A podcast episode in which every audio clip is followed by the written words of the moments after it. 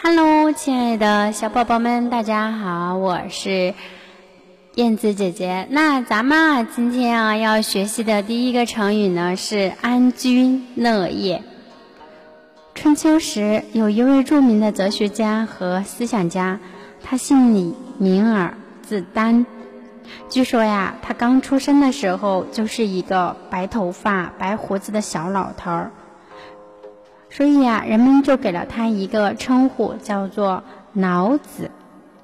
还说呀，他是在一棵李树下出生的，所以他姓李。又因为呀，他的耳朵长得特别大，所以呢，名耳。其实，老子是人们对他的尊称。老子对当时的现实不满，并反对当时社会上出现的革新浪潮，像。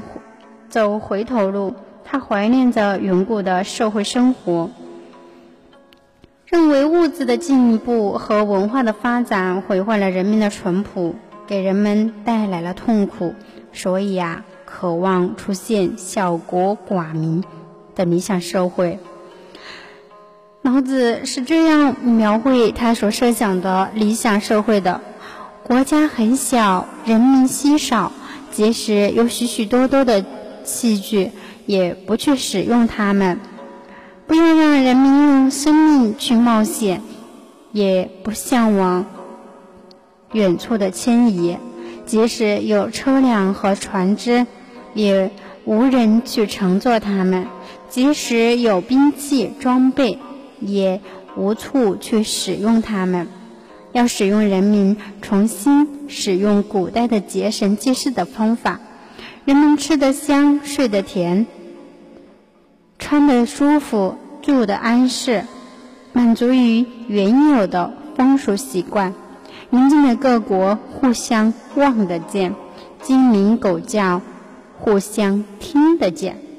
但是人们啊，直到老死，也不互相往来。那亲爱的小朋友们，咱们今天啊。听了这个故事呢，再来看一下这个故故事的具体的意思。安居乐业，安定的居住着，愉快的从事自己的工作，形容人们生活安居乐业幸福。它呀，出自于《老子》第八名章：“甘其食，美其服，安其居，乐其俗。”《后汉书·仲长统传》。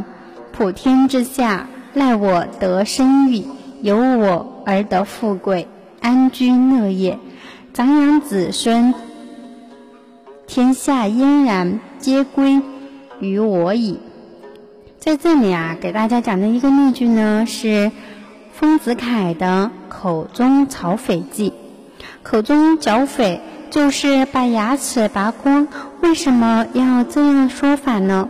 因为我口中所剩的十几颗牙齿，不但毫无用处，而且常常作祟，使我受苦不浅。现在呀，索性把它拔光，犹如把盘踞要害的群群匪绞尽肃清，从此可以天下太平，安居乐业。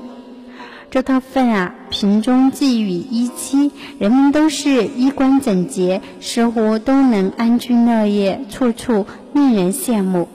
他呀，他的建议是物好民安，安土乐业。他的反义啊是颠沛流离，流离失所，民不聊生。他的用法呀，多用于褒义，也可以称作为呀安土乐业。乐业安居。那亲爱的小朋友们，你们是不是有既听到了一个故事，又学到了它的一个近义，同时还学到了它的反义，同时你也还学到了它的出处呢？那是不是我们一个成语就解决了你自己之前的所有的呢？好了，咱们今天这一期的成语学习呢，就到这里，咱们啊下一期再会。